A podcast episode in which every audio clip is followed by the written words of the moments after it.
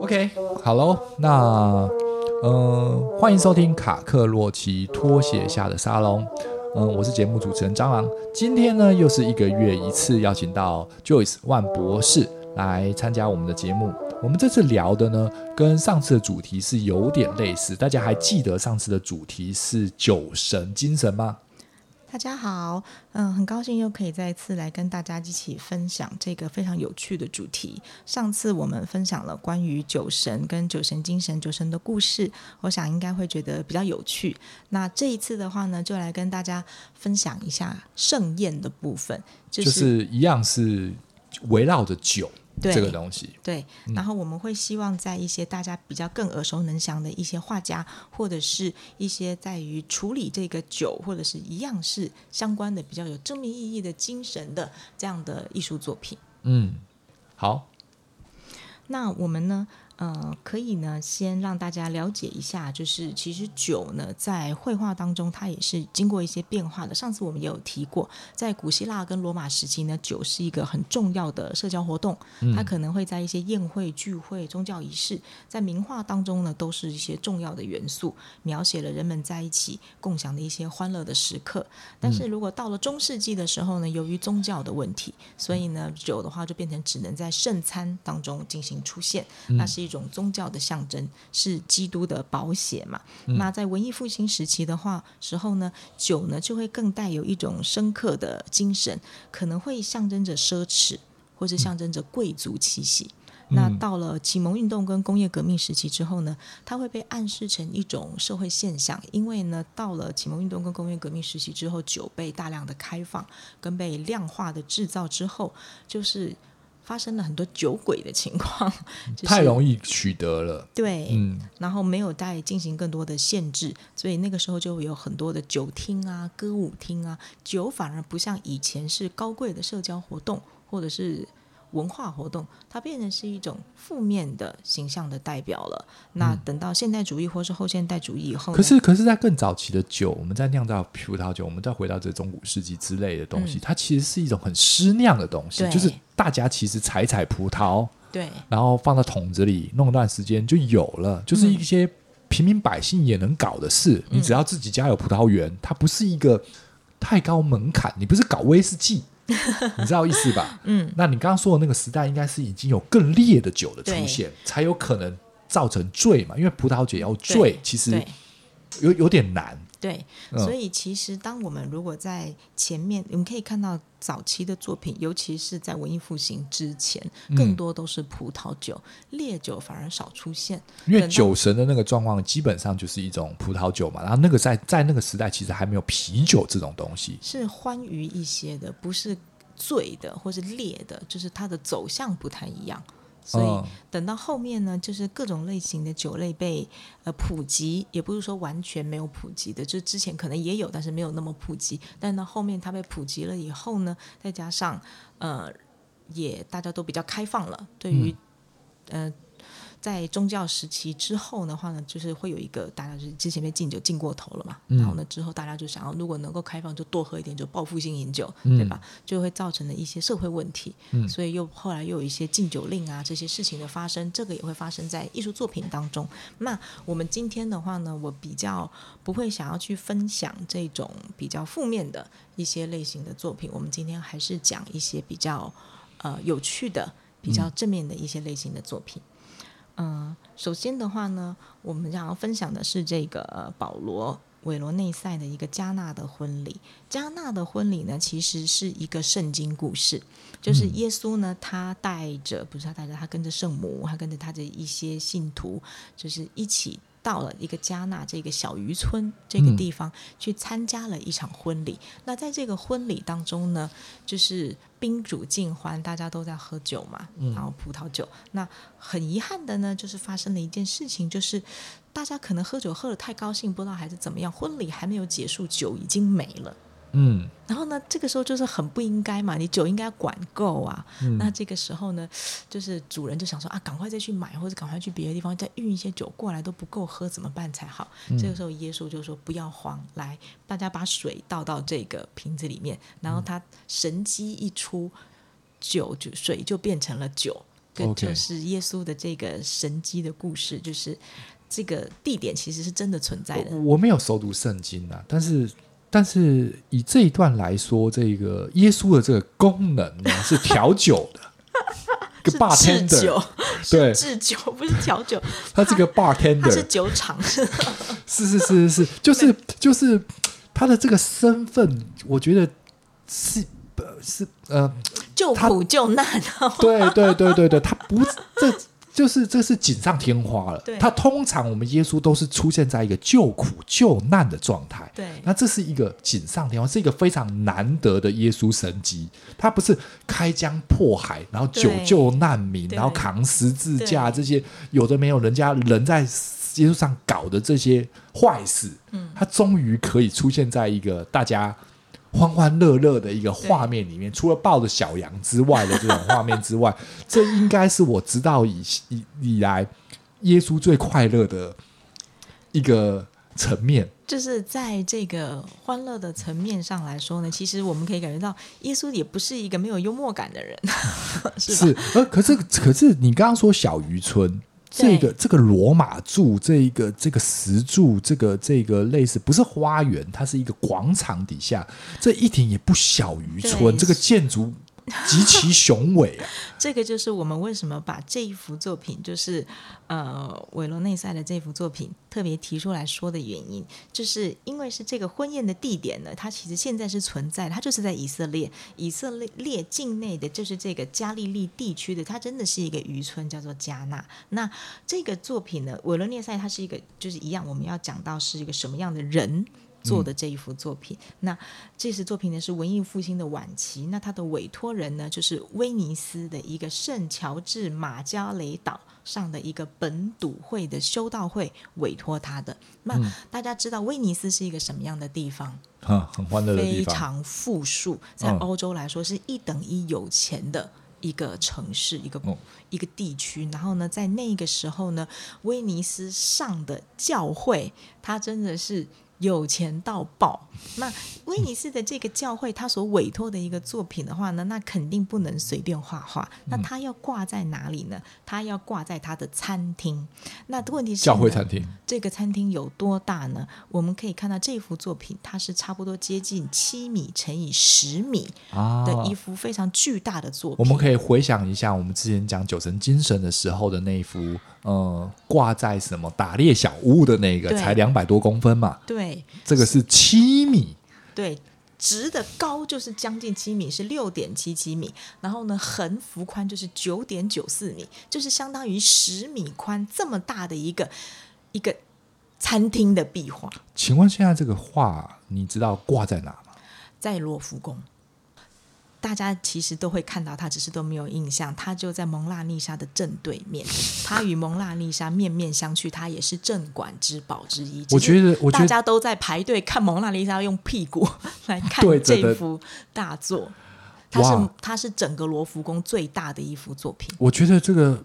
不管是收藏性跟观看性，我觉得应该是超过蒙娜丽莎，非常的惊人，非常惊人。对对，那只是因为大家听到保罗韦罗内塞他是谁，圣餐不感兴趣，就忽略了他。所以我们现在要跟大家讲一幅这幅作品的故事。等到大家下一次再去罗浮宫的时候，一定要好好的鉴赏一下这幅作品。就是挤满的人的蒙娜丽莎，你可以先往后看，不会有人跟你抢。对，或是你一边排队一边回头看吧，这幅画就顺便鉴赏完了，然后看一下蒙娜丽莎，就不会觉得排队很辛苦。好，这幅作品呢，因为呢，当时的威尼斯画派呢，它是非常的呃 fancy 的。你看威尼斯这样的地方，我们都想到面具啊，对不对？想到。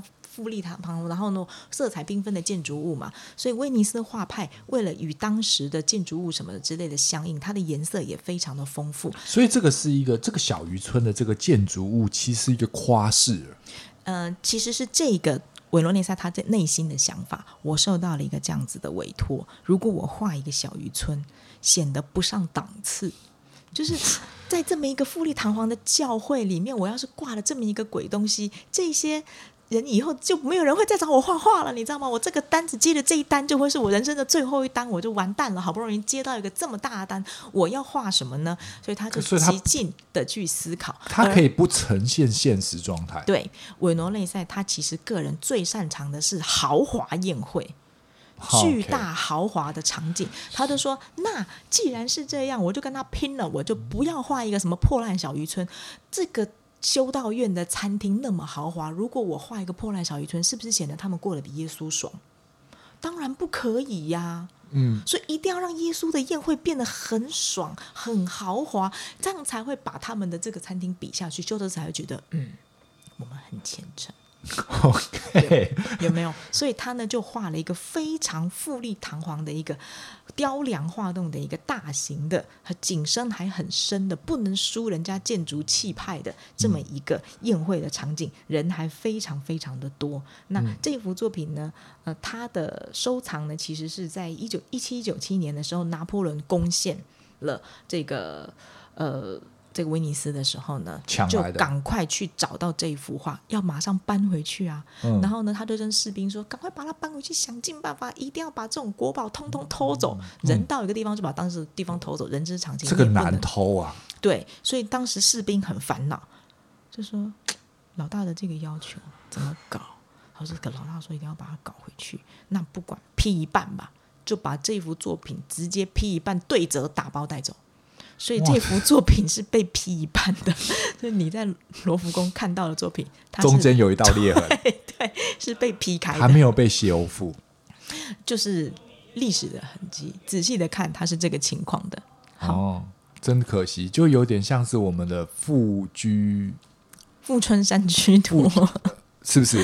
是，也是一个批一半。对，但是这个是一个历史的一个记录嘛，所以我觉得这个无伤大雅。就让让这个历史的这个记录留存在这个作品上，我觉得不是一件。那拿破仑没有杀头吗？没有，没有。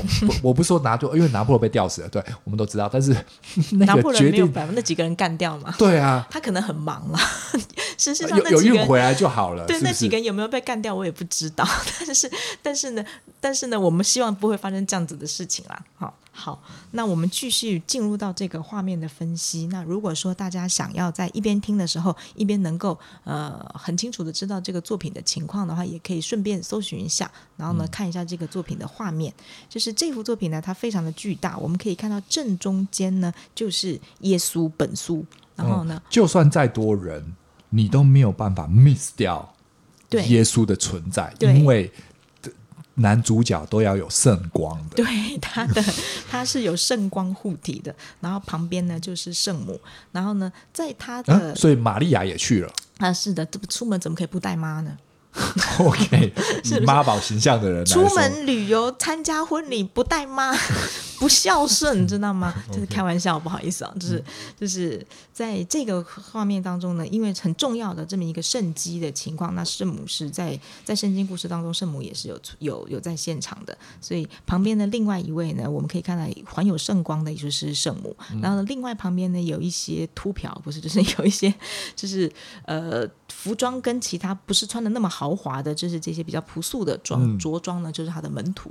就是，然后呢，其他的在前面我们可以看到穿着非常华丽的呢，就是宾客了。嗯，然后在这个画面当中，我们首先还是要知道，既然是婚礼，要有新郎新娘吧？对，新郎新娘在哪里？在哪？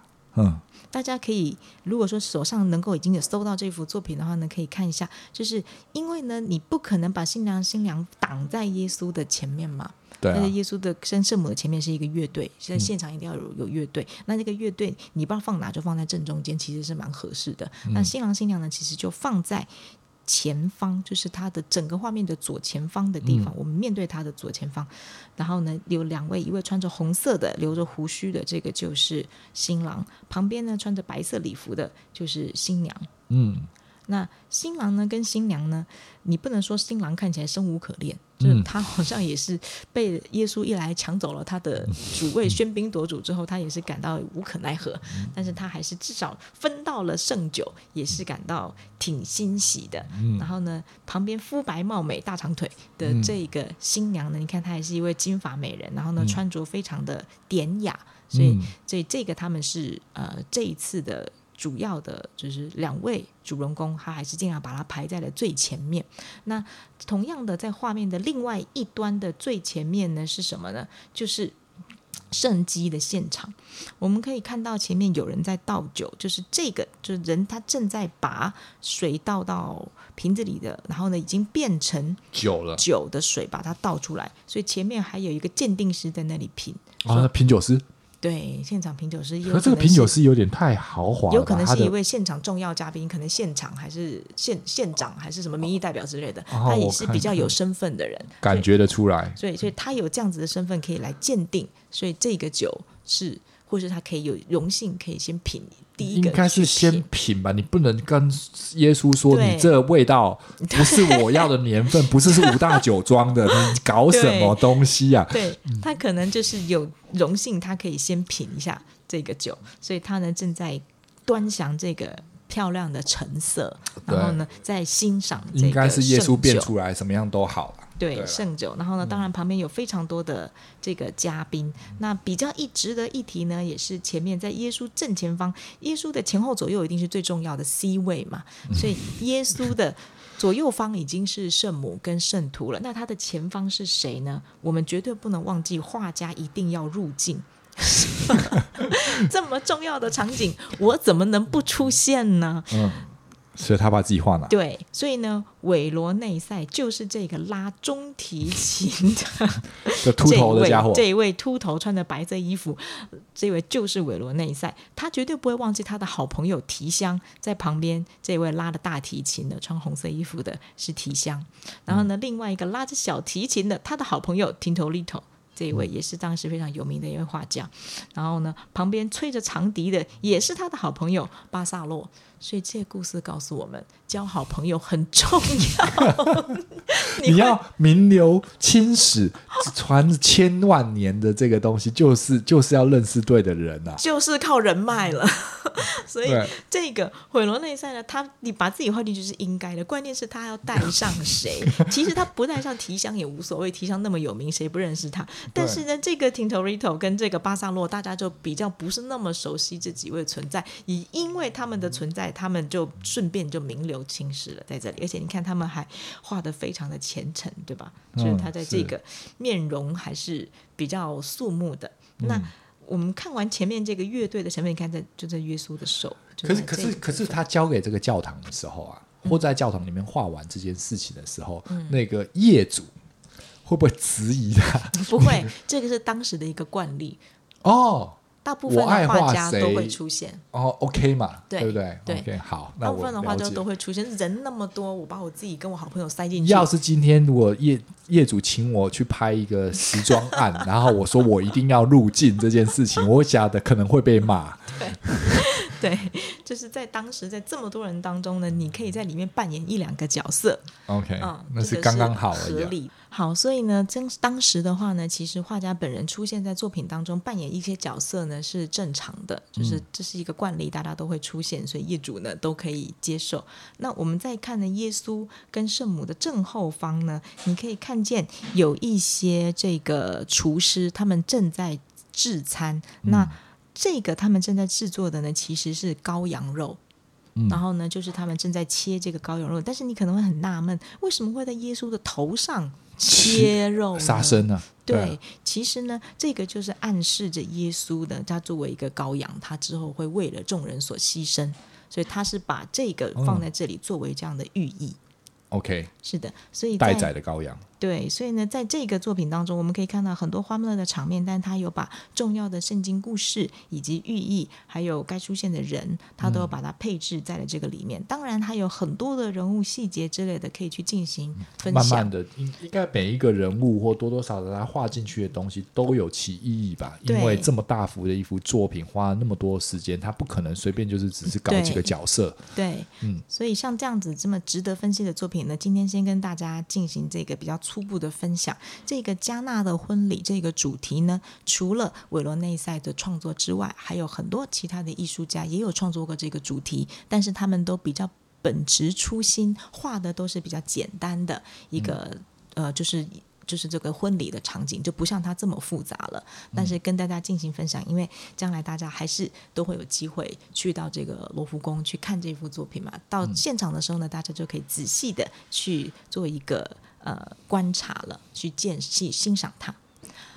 好，那我们看下一幅作品。好的，下一幅作品呢，要跟大家分享的是。重要的非常有名的画家维米尔，大家都认识。呃，这个重要的荷兰画家维米尔嘛，《珍珠耳环的少女》，我想大家都知道。对，《珍珠耳环》其实还有拍成电影。对，就是、对，如果大家不能理解的话，嗯、可以去电影可能会比较好，知道那个时代背景。对，更容易的去理解它。那当时的话呢，其实有一个很有名的风格叫做风俗画，就是我们可以看到很多呢。以前的画家，就是他们在进行创作的时候，是以神话故事啊，嗯、或者是以一个当时的有名的人物来去进行创作。但是风俗画呢，他画的就是平民百姓。嗯，但是一般来说，平民百姓你没有身份地位，你也不是什么人，我为什么要画你呢？嗯、那这个、就是、珍珠耳环其实就是一个没有什么身份地位的人嘛，对，就是一个平民百姓。对，啊、对，所以呢，在这个时候，我们就可以发现那个时候人文主义啊，还有启蒙运动的出现，就导致人普通人也是可以入画，普通人也值得被。他在画这个的时候，是也是一个客户指定吗？还是他自己爱画？没有，这个就是他的创作。哦，所以就是他自己来画，是的，这是他的创作。嗯、那我们可以看到，就是我们今天要分享的维米尔的主要的这个作品，以，以这个这个人文主义底下的这个时候的这个艺术家是在哪一个时期？嗯、呃，他们是在一六六零年到代左右，就是六零呃一六六零年代，在那个时候呢，西元吗？对，其实呢，很现代了。对，很接近了，就是因为在启蒙运动人文主义之后，他才能够有这样子的作品出现嘛。啊，所以那个时候的艺术家其实比较不是像我们刚刚提的那些艺术家是受委托的，这些艺术家就是我画自己想画的，然后之后红不红的另外一回事啦。当然，他们可能也会有一些，赞助者，对，委托赞助不一定。但是呢，这个更多的时候，他们有的时候是呃，为了挑战自己的风格也好，或是为了要表达一些什么东西也好，所以他就不完全是受了委托才创作。当然，受委托创作也是一个很重要的一个形式，嗯、也是他们赖以为生的一个方式嘛。嗯、但是在受委托之余或是之前，他们当然也是要创作出自己的风格跟代表作。像我们只要一看到这个画面的风格，我们就能够很明显的看出来，这就是维米尔。因为他的风格就是长这个样子，所以我们今天分享的维米尔的这个一杯酒，或者说酒杯这个作品，或是葡萄酒杯，因为它的英文名字叫做 The Wine Glass，那你可以呃有不同的译名，所以呢，它的一杯酒或者酒杯，在这个画面当中，我们可以看到它一样是维米尔常见的一个比较灰色的一个室内。从这个房子的这个装潢，你可以看得出来，它真的就是平民百姓家里没有壁纸，也没有什么雕梁画栋的一个就是灰墙。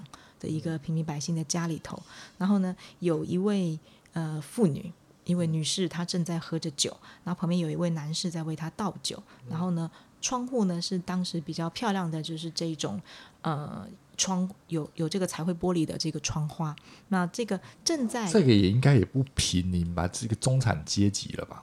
因为不是，至少不是那么穷，就他不是穷人，但是、啊、但是呢，他也不是那种有钱人。就是你没有到富丽堂皇，但是这个彩色玻璃来说，这个用在教堂的东西其实也不是一个便宜的东西啦。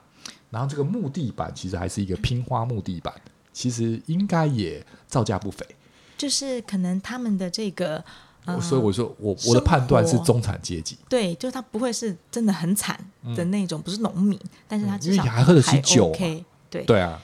然后我们可以从这幅作品呢来做几个分析。可是，可是以这样来说，他的这个创作，他不是画现代，对，所以他这个是一个观想，不是他一样是当时一九多少一九六年一六六零一六六零年的当时的状态，就是当时的人的服装，当时人的生活状态。嗯，但这幅作品其实是一个非常摄影感的，对，它是一个同一唯一光源，对，就是从窗户打下来的一个光。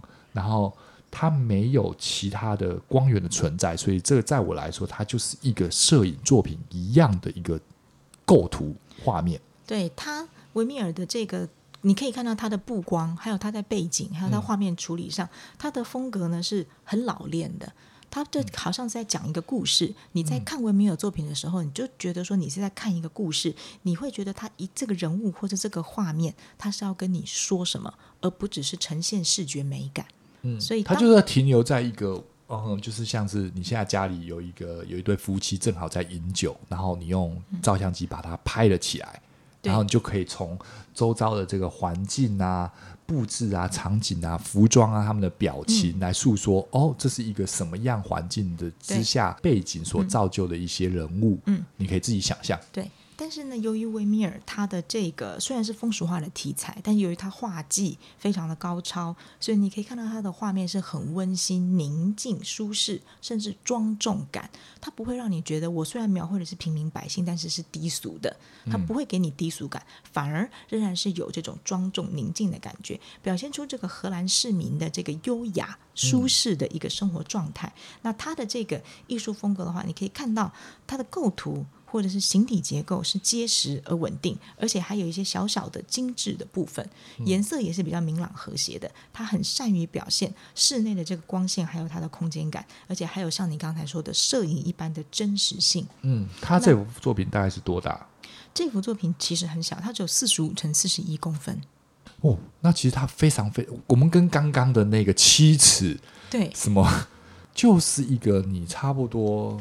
这就是一个跟我们一般拍家庭照洗出来的那个照片，没错，你的那个 婚礼照，对，比他还小一点。你跟你你跟你太太一起拍的这个全家福，对，大概就是这个大小，挂在墙上。它是一个很精致，值得收藏在家里卧房的角落的一幅作品。但是其实这幅作品呢，它是有挑衅的意味的。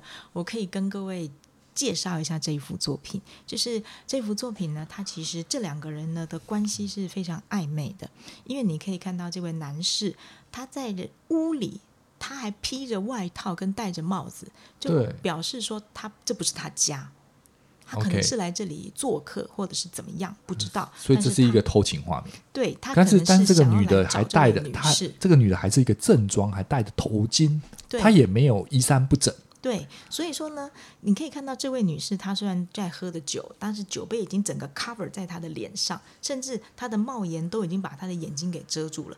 酒杯喝完了，酒都没有了，她还不肯把杯子放下来，可能是表示着说，她知道她只要杯子再放下来，就会被倒酒，又会被来倒酒，她不想再喝那么多酒了，所以她可能是在拒绝的。但是因为家里又没别人，她也不知道怎么拒绝。所以他就非常非常的在缓慢的去进行这件事情，然后他又在啊、哦哦，我能够想象这个画面，丈夫的上司 来侵犯某种状况，然后你又不得不接待他，然后他又喜欢你，那你又没有办法拒绝他，因为丈夫会丢工作，有没有？很像哦，对不对？这个的话呢，这个也是有很多的诠释跟猜测，我们可以去猜测这个故事到底是什么。但是我们可以看一下另外一把没有人坐的这个椅子上，它有一把琴。那这个琴呢，是当时的比较常见的一种乐器，叫做奇特拉琴。那我们可以估计，当时演奏乐器的不会是女性，都是男性，所以很有可能呢，这个男性呢是不知道他是不是一个乐师，或者是他就是带着乐器来讨好这位女性，给她唱歌。嗯、所以这个很难说。但是如果讨好女性给她唱歌的话，她她没有必要拒绝喝酒。所以呢，这个就出现了各种的矛盾跟想象。嗯、然后另外呢，就是你可以看到他们家里面是挂着墙上有一幅金碧辉煌的画框，很漂亮。但是没有东西在里面了。对，里面非常昏暗，所以这幅作品呢就被当时的艺评家骂得很惨。嗯、啊，还有这个墙上的窗花没有说，这个墙上窗花这个图案其实是一位持了缰绳的女神，就是在塔罗牌里面，嗯、我们可以知道有一个女神叫做节制，嗯、就是这是节制女神的出现在这里。嗯、所以呢，这个节制女神是叫谁节制？是叫这个女性要节制呢，还是叫这位男性要节制呢？在那面那个金色的那个框里面，这个黑黑的这个画面，我一直以为它是一面镜子，嗯、而不是一个画。其实是一面画，但他故意把它弄黑。对，然后呢，所以他的整个要表达的主题灰色不明，然后呢，就让当时的艺评家这幅画展出出现之后，骂翻了，说你这个根本就不能够表现荷兰市民的一个状态，怎么会有一个男人到一个女人的家里？好，就算这不是他家，你说他是一个小酒馆，嗯，或者是一个半开放的，但是画面只有他们两个人，也不对，也不对，嗯，对，你不应该让孤男寡女共处一室。然后呢，如果说他们两个关在里面，对，因为毕竟是一六六零年嘛。所以呢，你在这个时候你要画，你要么就是接受表现爱情，嗯、对吧？你要么就是拒绝表现道德。那你到底要表现什么？他就表现暧昧啊，这很明显嘛。但是当时的人可能就觉得看不懂，对，他就看不懂然。然后呢，通常呢，因为艺术家在画面当中每一个元素存在是有其代表意义的嘛。嗯、那你好，你现在用这个窗表现节制，那你后面这个画又黑不隆咚一坨，你到底想干嘛呢？然后还有人找出来说，你这幅画呢，其实是参考我们荷兰老大哥的一个构图，你抄袭了老大哥的构图，你叫致敬。嗯，对不对？不好听叫抄袭，好听叫致敬。但是人家老大哥的构图，这个构图是非常符合荷兰的民风，非常有意思的一个作品。你故致敬也就罢了，你把人家作品搞成这样，你有点差劲。我们可以来找一下，就是皮。彼彼得德胡奇，这就是老大就对，对老大哥，就是他是代表着这个风俗化学派的一个代表性人物，他的作品。那他的这个作品呢，其实呢是一群人物在院子里，嗯，然后妈妈你看带着这个孩子在后面等待，妈妈在给他们可能两位男士在聊天的时候，妇女来上酒，或者是跟他们聊天的时候顺便品一口酒，嗯，这可能是她的丈夫，或者是她的家里的男主人，嗯之类的，他们在进行。对饮在聊天，嗯、这个画面就非常合理，就很像当时的荷兰市民在进行交流、跟邻居交流、跟远来之客进行交流的一个画面。嗯、女性会出现，嗯、但是这个女性呢，她可能不会是坐下来跟大家一起饮酒，因为在当时的这个社会情况，嗯、女性是不会坐下来的嘛。嗯、可是以这个以这个老大哥画的这个的的画面来说，它真的更符合一般人的生活，就是一个很呃，就是不是一个太美好的一个建筑物的一个。小院子，对，然后也没有荷兰庭院，然后也没有太多的装饰，嗯、对，然后大家也就穿着可能就是那个时代应该有的平民的衣服，然后做了一个这样子的一个家庭活动，对。之类的，对，那这何何仿之有？我看不出他的仿冒啊，因为呢，他就是女性跟男性同桌饮酒。OK，但是当时的这个老大哥，因为男性坐着，女性是站着，然后呢品一口酒，也有可能只是品一杯酒，他就要离开，他只是作为问候，然后呢出现在这个男性为主的社交场合，然后在这个环境当中呢，维米尔想要表现的是，好，这个地方呢是女性她的地位是不一样的，比较低的吧？对，但是呢到了他的这个作品当中，他要呈现出更优雅、更高级的环境，不管是人物的服装，你可以看见这个女性的服装已经变了，然后还有有。图案的这个桌布，或者是说这个室内的这个装修，都比较高一个档次。然后呢，因为呢，他想要创造出一个暧昧的场景，就跟当时这个女性跟男性只是在社交情况下互动不一样的。他其实是想要创造内涵，但是被骂翻。嗯，因为他的这个东西做得不够好，所以呢，他回去过了几年之后呢，他又做了一个这个版本，叫做拿酒杯的少女。那这幅作品呢，表现的就比就是这幅受到当时的评论家比较好的一个推崇，嗯、因为当时的评论家呢会觉得说，这幅作品的话呢，在几年后那幅穿红色那个红色礼服的这个女生，就是几年应该不到十年的时间，嗯，她重新重新去让大诠释了一下，呃，诠释自己哦，但我比较喜欢她原本旧的。各种技法来说，光影变化来说，完整性来说，在第一幅底下其实已经完美了。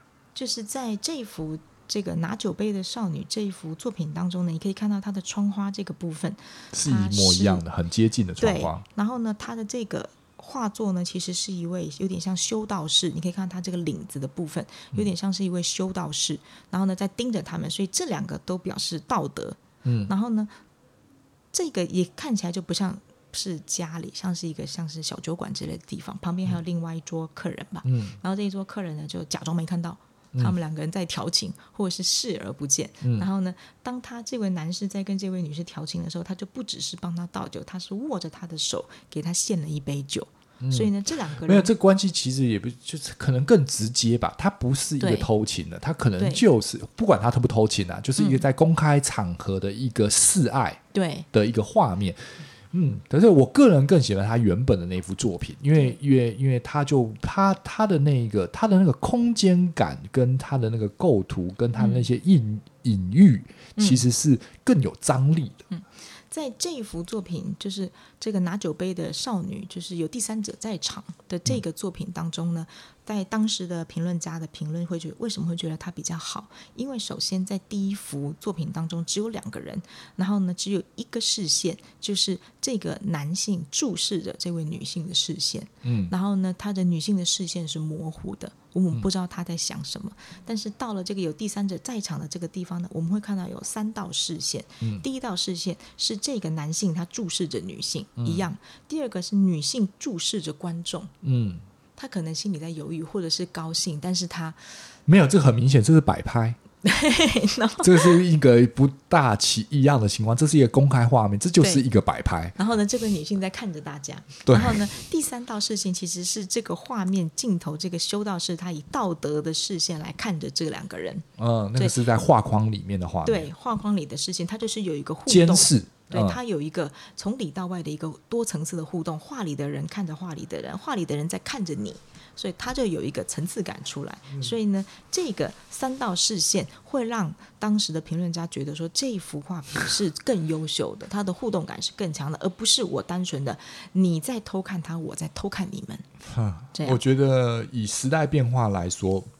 以我个人觉得，那当初的第一幅作品其实更有趣了。但是他那个画面里面暗的那个画面，我觉得有可能是他自己涂掉。对，这很有很有可能，因为可能有可能画家本身才知道，或者他们更多的考究做红外线啊，做一些就像是米开朗、嗯、呃，就像是那个蒙娜丽莎的那个画面底下，其实已经有了层层的堆叠。嗯，那个那个堆叠底下，到底他在创造过程中发生了什么？那可能要科学家才能在解释，嗯，他之前做了一些什么样？嗯、可能我我们也没办法访问到本人，对不对？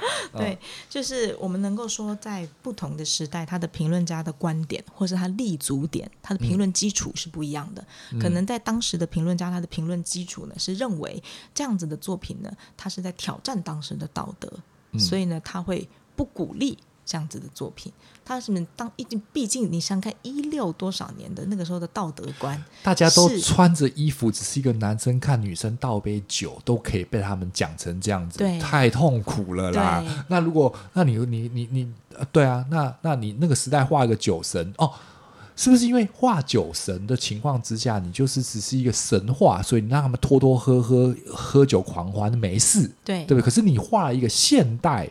一般平民百姓，你就不能乱搞。对，而且这明显就是他们不是夫妻关系。嗯、这个乱伦是不被你在暗示着一个不道德的关系的时候是不合适的，而且你还把它作为一个绘画作品，所以这个就不合适。那。嗯那你就难登大雅之堂了，可以这么说。但是如果是这幅作品，你是在示爱，你在歌颂爱情，哎，那是 OK 的。就是、但是，但是你要知道，这个难登大雅之堂，它本来就是一个私人收藏小作，它是四十五公分、四十五公分的小收藏，就像是那个小黄书，它它不是一个，它本来就不是一个摆在客厅里面的大作啊。这个可能也是呢，大家对维米尔的要求。维米尔，你作为一个大画家。你不应该画这小黄书，你应该画点大东西。就你不能够画这种小玩意儿，嗯、就这种小东西，好过分，你应该让某一些不入流的艺术家去画画这些小。你作为维米尔，你还标榜这样的 暧昧主题？为什么他还维米尔应该是要怎么样？怎么样？怎么样？道德绑架？为什么维米尔这样子的画家要被时代给绑架？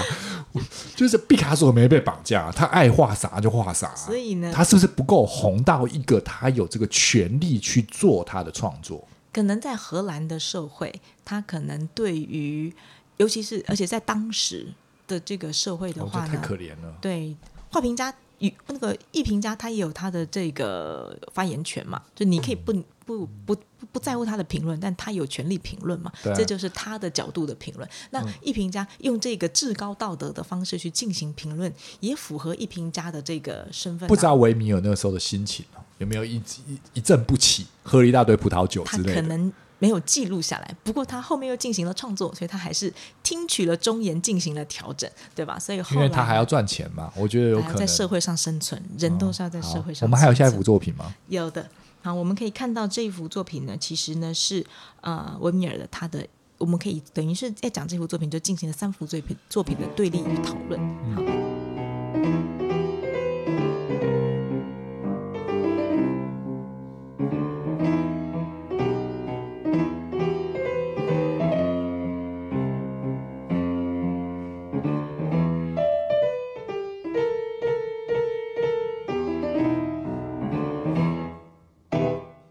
嗯再进行下一个作品，叫做《爱情与葡萄酒的结合》，是这个让马克纳蒂埃。就是我不太会念这个法文的名字的这一幅作品，他呢是出生于巴黎，是法国路易十五时期最重要的一个肖像画家。那你可以看到呢，呃，路易十五就是那个已经是非常洛可可的时期了。嗯、那在那段时期呢，他们的风格就很浮夸，很多蕾丝边，然后呢颜色都好像呃用美图秀秀打过一样，对，对就很喜花的这位风格。那因为当时的社交就是乱七八糟嘛，嗯，然后宫廷的生活也是。乱七八糟，所以呢，这一位就是男士，他的衣服已经就是已经扣该该扣的扣子没有一颗是扣上的。对，可是可是他的这个他这个还算是很正式，只是没有扣好。对对，可是跟酒神的形象那。没办法做比较，人家是神，人对，这个是人。那你可以可以看到，这些都是法国宫廷里面的人会出现的打扮。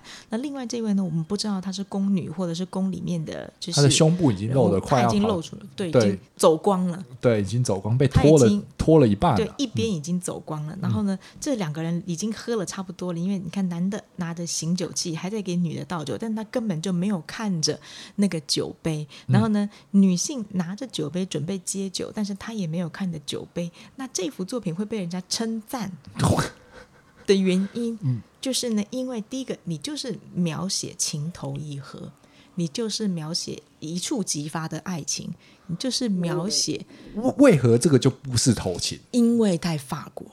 OK，想想象一下荷兰人，想象一下法国人啊，原来怎么会一样呢？哎，原来就是种族不同嘛，而且他是在这个国情有很大，法国人本来就是。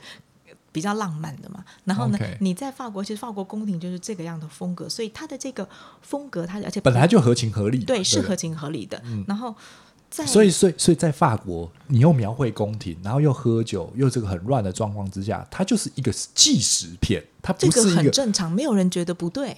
对啊，对啊，对啊，你你反而穿的端重，然后好好的喝酒，被人家骂，你是搞什么？对，给先怎么会怎么会搞这样子呢？你这个就不符合我们法国人应该要有的一个状态嘛。所以呢，他的这一幅作品呢，你可以嗯看到他是表现的，虽然是一个爱情欢爱的一个状态，但是它其实是带有一种呃神话式的这种美好的构图。嗯，就你可以看一下他的人的肤色也好，或者是他的那个发型，还有他的背景状态，是只有以往我们在描绘希腊神话的时候才会出现的，像是仙女一样的那样的背景。嗯、所以他在这个构图上呢，是把他爱情跟这种与葡萄酒的这个结合的这种美好的状态。他是把它神化了，把它的高度提升了，嗯、而不只是一种就是男欢女爱、求爱的画面。嗯、所以，他这种是提升了。然后你可以看到，虽然说这两个人在倒酒，但是他们两个人都没有看着酒，是在看着对方，嗯、就是象征他们已经情投意合、一拍即合，眼睛不用看酒杯也能倒进去 的一种，就是我说什么你都懂的这种，嗯、我我说什么你都能接住的这种状态。所以，这个是一个比较好的这种表现。所以，他。呃，是一种理想化的这种美感。那他的作品呢，在当时非常受到皇室跟贵族的喜爱，尤其是皇后玛丽。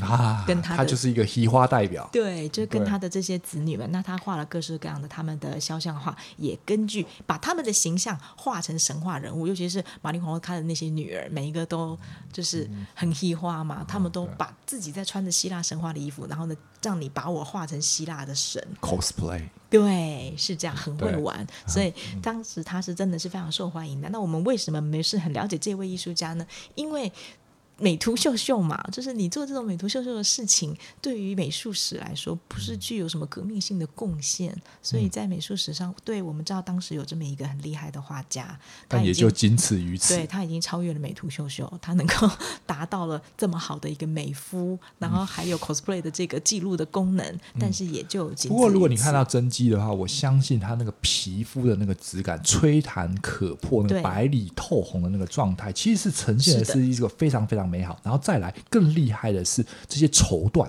对。这些丝质的这些质感，你就像是看到摸到这一个这个 fabric，对。这个绒这个绒布或者这个这个透光性的这个丝绸，对。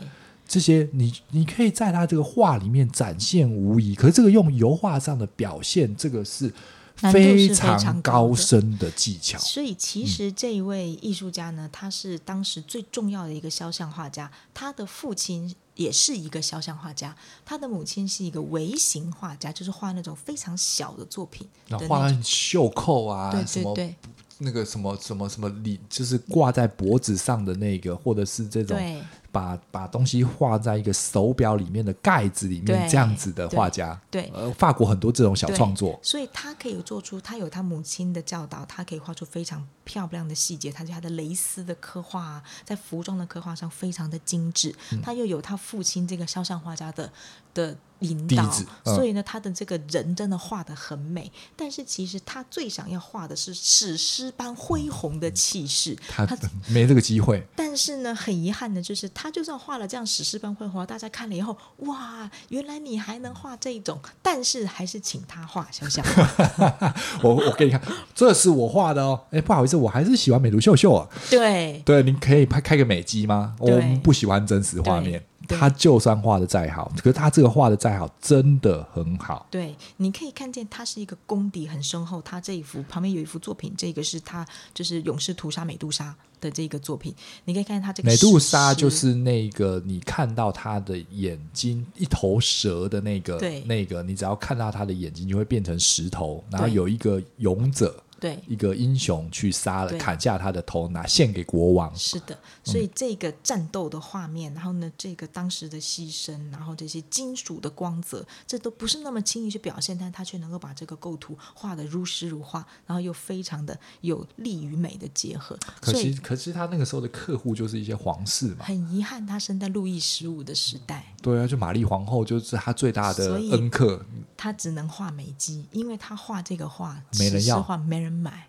但是画美肌、画 cosplay 钱就一直进来，所以他只能够就，就被就被玛丽皇后耽误的史诗剧作家，对，应该是这样子吧。所以人生在什么时代，那你你皇室了，他已经服侍到皇室了，你还能怎么样？如果他回到这个米开朗基罗，呃，不达呃达文西吧？哎，不是那个那个对文艺复兴文艺复兴时期的话，那我觉得他就是可能就是也是前几把交椅。对，他也可以把画室开遍全意大利或者是全法国，但是对。很遗憾的，他就是在这个时代上，他其实尽他所能，然后他在这个仕女画、肖像画当中，其实也是突破到了一个新的高度。就是他的作品，我们说他在这个领域呢，嗯、呃，也有很卓越的贡献。只是很遗憾的，就是在肖像画的这个部分，我们并不是说认为他呃开疆拓土的啦，或是怎么样了，真是。嗯对，毕竟这是一种，就是还是有很可惜啊。我们会期待看到他更多这样子的作品展现，可是就是时代并没有给他这样子的一个机会。对，就是比较遗憾。那我们现在呢，在介绍呃，因为时间上的关系，我们在介绍最后一位画家。这幅画家也是大家比较不熟悉，嗯、但是呢，呃，我非常推荐大家去了解这一位艺术家。他的名字叫做劳伦斯·阿尔玛·塔德玛。那他其实呢是呃一位荷兰画家，但是你可以看见他跟荷兰的风格非常的不一样。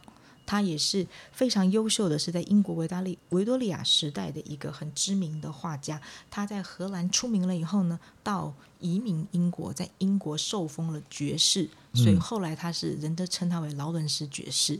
嗯，所以当你搜寻这个画家的名字的时候，你可以搜寻他的原名，你可以搜寻劳伦斯爵士，就是 Sir Lawrence。然后就可以看到他的作品，你可以看到他的作品呢，是非常豪华的这种古代世纪或是中世纪之前的场景，那他的呃这种逼真跟这种豪华的这种风格呢，是他把拉斐尔前派的这种古典主义的风格推到了一个极致，还包含着当时的后面后代又研发出来的一些风格，所以呢，他等于是。继承了拉斐尔风格，但是把它再推到了当代的极致。他也是走自己的路，让别人无路可走的人。因为其实当时是维多利亚时代的风格，一开始不是这个样子的。但是因为他爵士，我就是爱画啥就画。我爵士，我就分封爵了，你要管我画什么？他就是这么样一个。嗯、呃，在自己的这个创作的道路上呢，刻苦精进，然后不断的呃往前直走的一个艺术家。这个塔尔玛爵士呢，他是一个我觉得我读了他的轶事之后，觉得他是一个非常有趣的一位艺术家。他的生平是很值得大家去了解一下的。就是你我们可以设想一下，为什么一个荷兰人他可以到英国去受封爵士呢？就表示他一定非常的优秀嘛。那他可能优秀之外，他的也许他人际关系也不错。这个的话呢，人际关系的部分我不是特别了解，但是他的优秀跟他激自己这件事情呢，就是我们现在说很多爸爸妈妈很喜欢激娃嘛，对不对？嗯、但是他爸爸妈妈不激娃，他激自己，这一点呢是很多爸爸妈妈都难以置信的，就是。他们家人呢，他父亲其实当地是一个公证人，公证人就有点像律师，嗯，就帮人家做公证的嘛，可以说半个公务员了。嗯，然后呢，在社会地位上也非常的好，人际关系也很硬，在荷兰。然后，所以他爸、他母亲跟他父亲都很希望他能够继续走这一条道路。毕竟你当律师。生活无虞，社会地位也很高嘛。然后呢，他小时候跟我们现在一样嘛。对，他小的时候呢，学术成绩就特别的优秀，嗯，就觉得他以后一定可以顺利的走上这条道路。但是呢，塔尔玛他的到某一个年纪，就是小的时候，其实，在我们现在来看，可能也就是一个小学生吧，或者顶多到中学生的年纪的时候，嗯，他都发现了他对于绘画不只是涂鸦类型的爱好，他真的想要深造，嗯，所以呢，他就跟他的父母亲要求说，他能不能够去成为一个画家。他父母截然不同意。嗯、他说：“那我能不能学画画？你先看我学的怎么样再说。”父母亲也不同意，说：“你 schedule 这么满，早上上课，下午干嘛干嘛干嘛？你要做这么多事情，你哪有时间让你去？成为一个法律人？对，没有时间跟你搞。哪有时间学画画？这个社会竞争的这么激烈，你还去给我学画画？嗯、学画画能给你带来什么呢？”后来他仔细一想，他说：“不然这样吧。”我还是按照你们的 schedule 走，可是你每天早上凌晨四五点钟把我叫醒，就在我去上学之前让我画两三个小时。他妈说可以啊，反正我那么早就会起来，因为那个时候人都会很早就起来做饭啊，或是做了一些事情。说可以啊，我起来我就把你叫醒。那你起不起来来，那就看你自己。反正我起来我叫你。然后呢，他妈妈真的就是早上起来叫他，他就醒来就一直画，然后呢画到他该去上学该干嘛干嘛。这是真的是一个逼自己的极致表现。对，就是我觉得这个这个部分呢，这个、某些家长呢可以忘记这一段。对，忘记这一段。就是不是每一个孩子都是这样的，就是他真的对这个事情绘画的热爱，爱成这个样子，投入到了这个程度。那其实你想。经此以往，常年下来，对一个人的身体到底有没有伤害？很伤吧？肯定是有。所以在他十几岁那年，理论上来说，在那个时代，大家都开始考公务员了嘛，嗯、然后就开始准备考试。他又两头烧的时候，他就生了一场大病，然后真的就快死了。然后那个时候，他妈妈就顿悟了，就说：“我无论如何叫他，他都要画画，那，那就让他画，就让他画吧。”他妈妈就放弃让他成为一个公务员的这个想法。啊，这个想法是对的啦。对，等他大病康复了以后呢，他妈妈就说：“你爱做什么就做什么，总比他儿子死掉来的好吧？你活着最重要。”所以他妈妈真的就是放下了这个，然后呢，让他要去学画，送他去艺术学院，怎么样？他也不负，就是他妈妈的这一番。就是谅解跟苦心，对，最后还拿到了爵士，对对啊，他就不断的，虽然说比别人晚进艺术学院，但是他很快的就名列前茅，在各个大赛跟展览当中脱颖而出，嗯，然后就拿到了这个爵士。的这个封号，受封为爵士，然后他的作品也受的也受到了非常多的这个推崇。那他更有名的一个一点，就是因为他是描绘古代世界。那在那个年代呢，描绘古代世界，很多人都是随便画画，但是他是很考究的，他会了解那个时候的建筑、那个时候的仪式、仪式、那个时候的服装、那个时候甚至大理石的地砖器皿长什么样，他进行了一番考究之后，才根据这个东西去画。所以呢，那个时候很多人说，不愧是律师出身呐、啊，就是你的这个理工人来画画，实事实事求是、讲求真实性的这个要求是一般的，就是其他的艺术家是做不到的。甚至有些人开玩笑说，他就是一个画大理石的人，他画出来的大理石就是那个时候的大理石，不会是现在的大理石。你想要知道哪一个时代大理石长什么样，就找他就对了，就找他画一幅画，你就知道了，因为他会先去考究，他会先去做研究。哦 okay, 我觉得这是一个美称。对，但是这个让我们知道一件事情，就是呢，你就是一个人在成长上的任何一段路，任何一个过程，嗯，其实累积在自己身上的东西都不会跑走的。对，就是他就算走完了这一招，学法律还是学律师的这个过程，成为公务人的这个过程，并没有白走。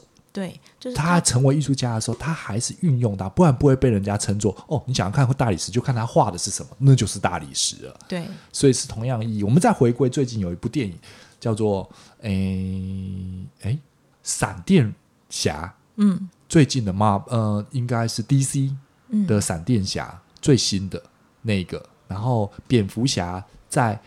DC 那个，因为闪电侠可以跑很快，嗯，他跑到一个超过光速的时候，他可以改变过去，嗯，的，他可以跑回过去，他可以找到那个节点，嗯，可是他因为闪电侠的故事，就是因为他爸爸因他妈妈死了，但是法律判他爸爸为凶手，嗯，他一直想要去弥补这件事情，嗯，所以他一直想要回去过去，所以当他有了这个能力，他就一直想要去改变这件过去的这个点。然后蝙蝠侠就说了一件事情，但是他一直没有点醒他，直到他去改变过去没有成功之后，才发生这样的。蝙蝠侠就说了一句说：“我们因为有今天，就是因为。”我们所发生的种种累积在身上，嗯、我们才能成为英雄。嗯，嗯，你是因为悲剧造就你成为闪电侠，嗯、但是如果没有了这段悲剧，嗯，你就不再是闪电侠。这、嗯、跟这个技术下的累积，嗯、跟人身上累积其实都一样。我们一直想要回去过去修正自己的错误，可是你走的那段路真的是错的吗？嗯，我不觉得。因为他可能在你身上达到了某些程度的目的，让你写的文章、你做的创作或者你做的事情可能会有所不同。嗯，那有可能就像是哦，我在英国读书做做了这些学院派的这些东西，可我现在在开计程车，那我是不是浪费了那段时间的美好时光？因为我不是在做我应该做的事情。嗯，那我成为一个一个计程车司机就不值这些吗？我的想法。会不会因为这样的改变呢？嗯、我觉得这是一个有趣的一个一个一个论点，大家可以仔细想想。嗯，在这个劳伦斯爵士的身上呢，我们可以看到他这种呃努力的精神，嗯、他从来不因为任何事情而放弃。嗯、那还有就是他在这个努呃努力，还有这个当然。因为他投注了非常人的努力，然后你可以看到他的毅力跟他的这个坚毅的精神，然后他他后来创作出了非常多的这个作品，也是他找到了他的风格。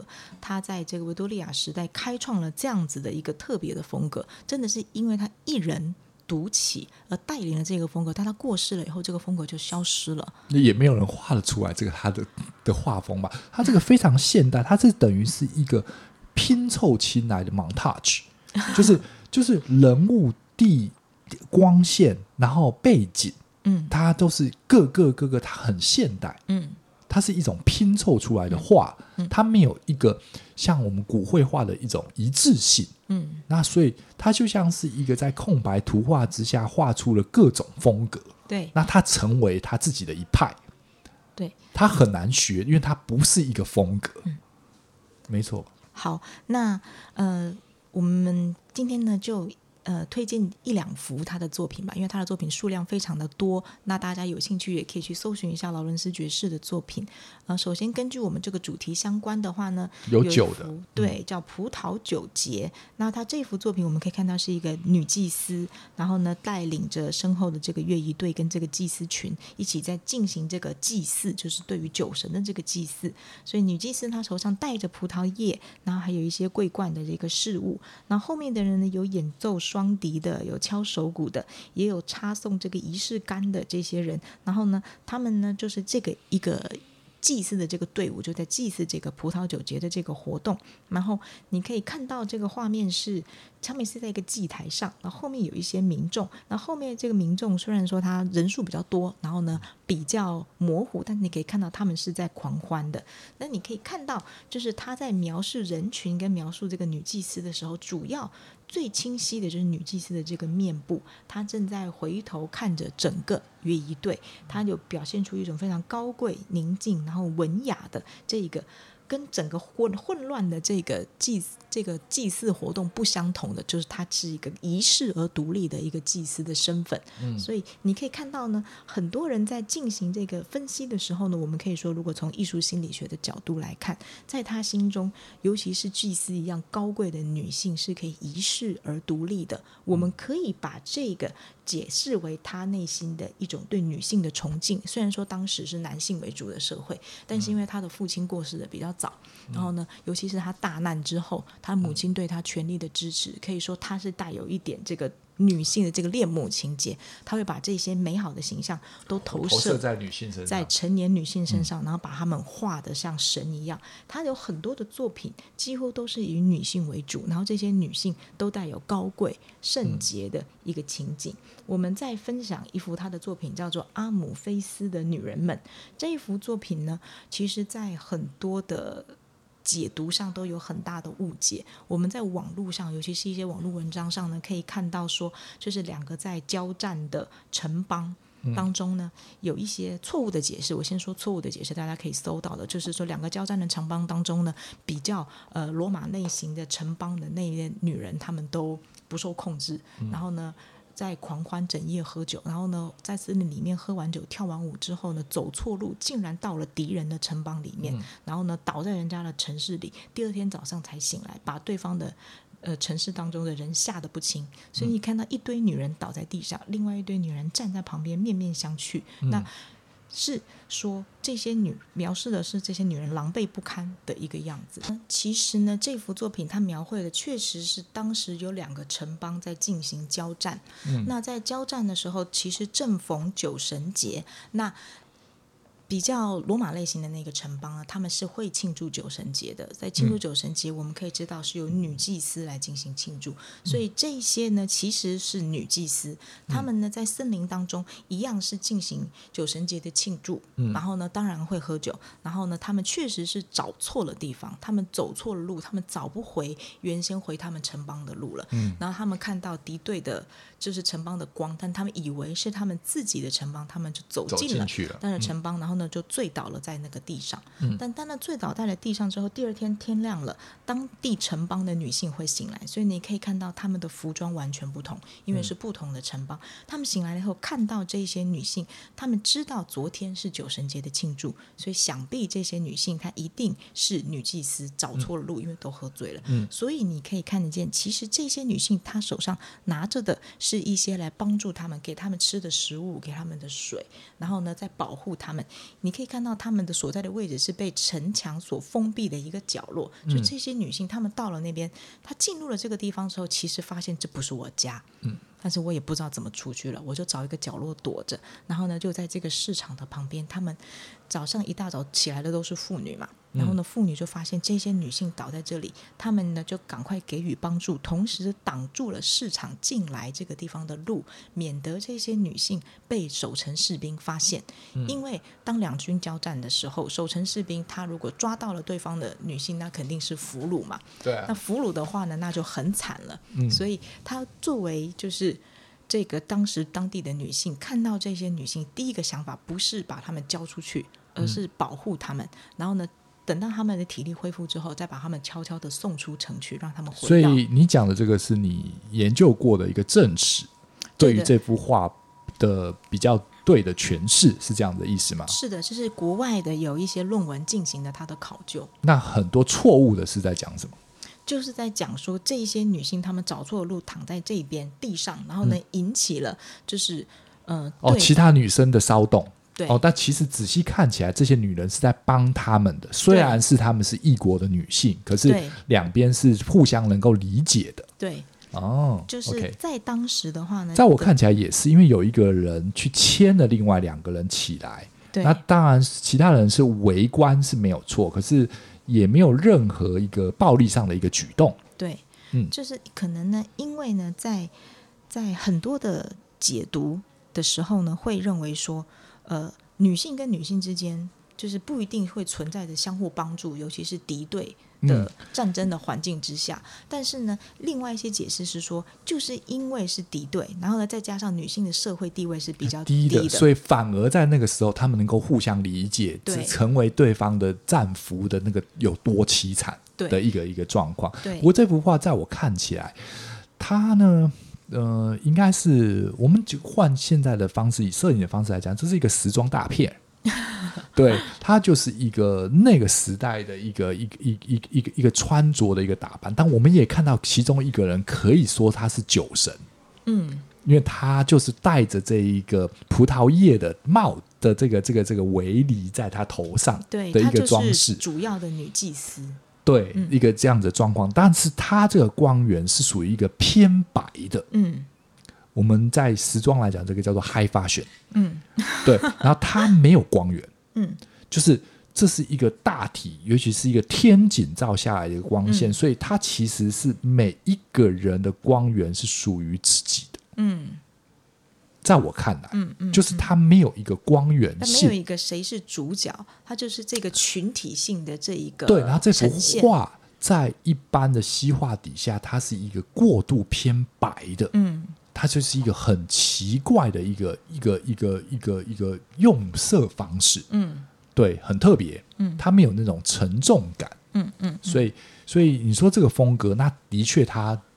他自己是一个他自己的一个风格，这、嗯、是在这幅画里面更明显的可以看出来这个、嗯、这个部分。嗯，那它呈它一样呈现是一个神话般的故事嘛？对，只是是用一个他用他的方式，但是以以以以我们刚刚讲的对他的理解来说，他还是是一个对女性友好的。对。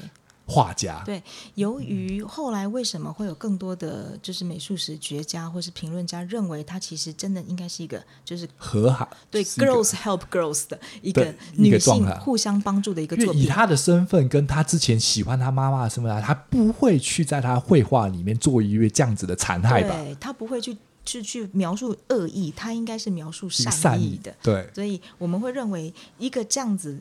这样子的一个艺术家，他所要表达的主题，跟他想要呈现的一个故事，不应该是恶意的，而是一个更凸显人性美好，就是在战争当中依然能够凸显人性美好的一个。